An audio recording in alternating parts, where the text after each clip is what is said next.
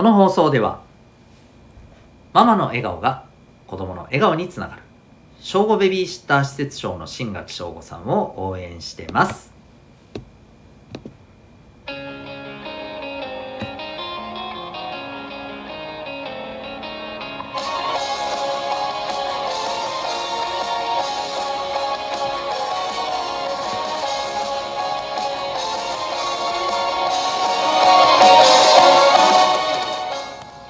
小中高生の皆さん日々行動してますか？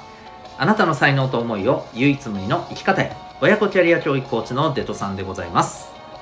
小中高生の今と未来を応援するラジオ君 the NEXT。今日のテーマは祝う呪うのお話でございます。皆さん漢字を勉強していく中で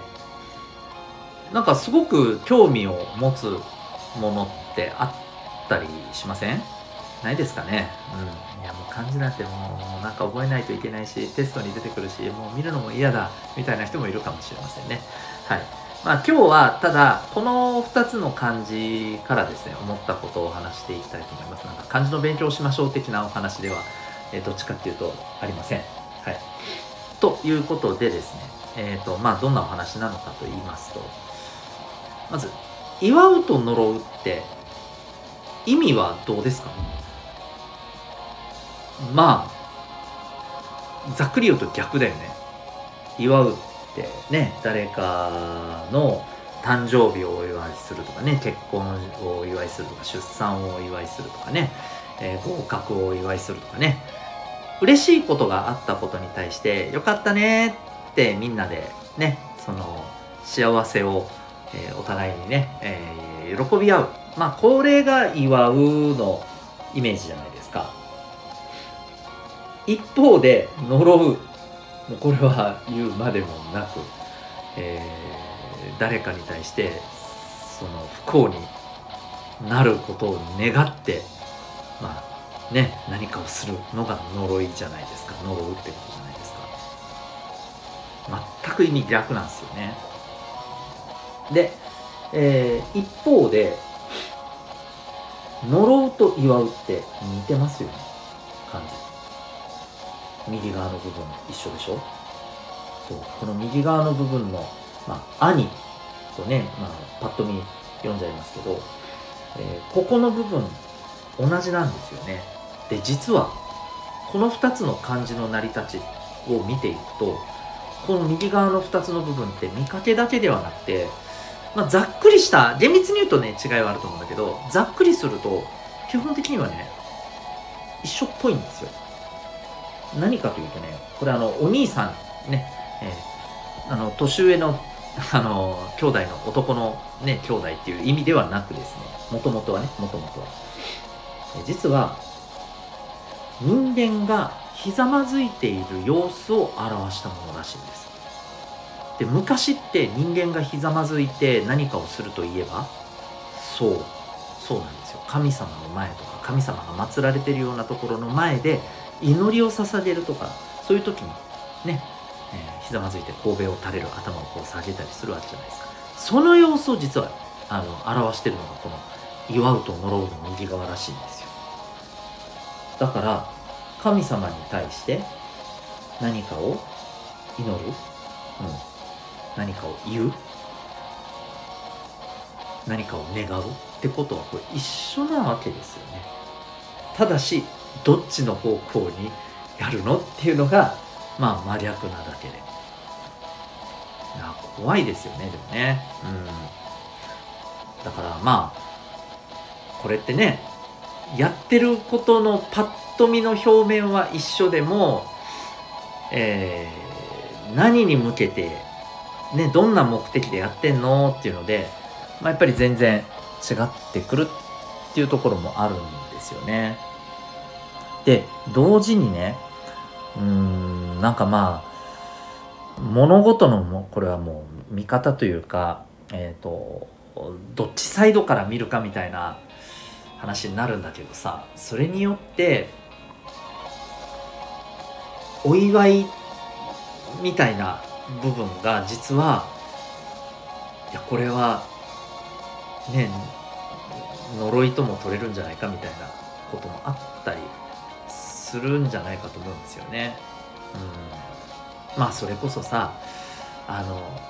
ほら最近なんかいろいろ書籍でも出ているので最近っていうか結構前からかな出てると思うのでみんなもこれこういうことって考えたこととか見たことあると思うんだけどさこれ桃太郎って話あるじゃないですか。あれって桃太郎が鬼をやっつけてお姫様救って、えー、鬼に取られた宝を取り返してめたしめたしって話じゃない？だけどさそれって鬼からすればですよ。例えばその鬼のそこで住んでたであろう鬼たちの子供からすればね父ちゃん母ちゃん桃太郎にやられましたっていうわけじゃないですか。桃太郎に対するこれ憎しみや呪いっていうのがそこで生まれるわけじゃないですか。っていう話になるわけよね。そう。だからまあ物事って本当に一方からでしか基本的には見てないんだよなと。いろんな方向から見たら全然違う物事に見えちゃうんだよねっていうね。ことはやっぱり改めてね、うん、この「祝うと呪う」の成り立ちも含めてね思いましたね。うん、そう。であとその面白いなと思ったのはさえっ、ー、とねえー、そうそうこれこれ。あのこれこれって 今ちょっと見ながら喋ってるんですけどあの昔のね、えーと、有名な小説でね「陰陽師」って聞いたことある人いるかもしれないですけどね。あの、まあ、平安時代の頃にね、まあ、実際にこの魔をね払うような、まあ、いわゆるあの、えー、妖術を使って悪魔を、ね、妖怪を追い払うみたいな、まあ、ちょっと SF チックにするとそんな感じですけれどまあそういう風なねあのこうことをなりわいにしていた人たちもいて、まあ、すごくその中でも有名なのが安倍の生命という人ですみたいなねことでこの安倍の生命というあのこの陰陽師というお仕事をしてる人のね、まあ、小説があったりするわけですけれども、まあ、昔実際にねこういう人がいたかどうかはもちろん定かではありませんけどね。はい、で、まあ、その話の中で、ね、こういうことを言ってるらしいんですね。この世で一番短い呪いは〇〇だ。何か知ってます？この世で一番短い。短いっていうのはあの、長さ的に短いね、こう呪いの言葉はみたいな、まあ、意味合いだと思うんですけど、何だと思います？答えはね、名前なんだそうです。は？あ名前が呪い？はゆくさやと。うん。名前って、ねお母さんお父さんがさ、我が子が生まれた時に、その子への、ね、最大級の愛情をつけて、愛情を込めてつけるものでしょう。祝いだろ、それ。呪いじゃねえだろ。と、まあ、ふうに思う方も多いと思うんですけれども、うん。要するに、ここで言うね、安倍の生命さんの言いたいことはどうやらですね、名前というもので縛ると。あなたはこういう名前なんですよと。逆に言えばこの名前以外での名前での生き方は、まあ、できないよみたいな風にも取れるわけじゃないですか。さあいよいよちょっと難しくなってきましたけど、うん、まあへりくつやんそんなんって思う人もいると思うんですけど、うん、まあある意味そうやって人を縛ることがまあ呪いだとするならば確かに名前ってああそういう風にも捉えられなくもねえか。とも思うんだよね。うん、ねまあもしかしたらさこれを聞いてる人たちの中にはさ自分の名前が好きじゃない人だっているかもしれないじゃない。こんな名前にしてくれなきゃよかったのになんてね、えー、感じたりしてる人も、まあ、決していなくはないと思うんだよね。うん、そう、まあ、もしかしたらそういうふうな受け取り方も。あるっちゃあるのかもしれませんけどうん。ね。祝うってなんだろうね。呪うってなんだろうねって思ったり、えー、します。まあただ一つ言えることはさっきも言いましたけど物事ってねうん本当に一見真逆のものでも大元が一緒だったり、うん、立場を変えてみたら一つのものが全く違うように見えたりっていうのはやっぱりあるわけよね。そのことは私たちは知っておいて人を見る時とか、えー、人の話を聞く時とか、うん、何かいろんな物事をさ学ぶ時にさやっぱり一つの立場方向だけから見ちゃいけないよね、うん、見えないものがいっぱいあるよね。っていうことはね常日頃考えておくといいんじゃないかなと思います。はい。まあこの祝うと呪うね似てるけど意味は全然違うしでも元の成り立ちは一緒だったんだよ的なお話ねまああのなんか機会がある時にね友達ともなんか話す機会があったら話してみてはどうでしょうかと思いますということで今日はですね祝う呪うのお話でございました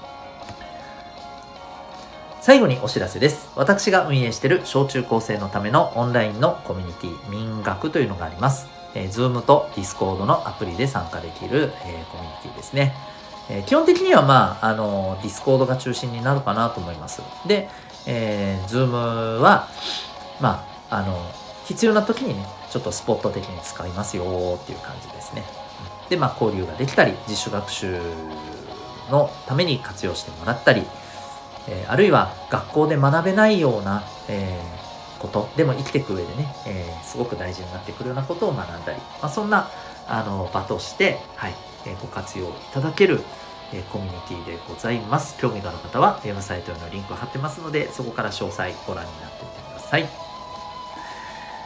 あなたは今日どんな行動を起こしますか？それではまた明日、学び大きい一日を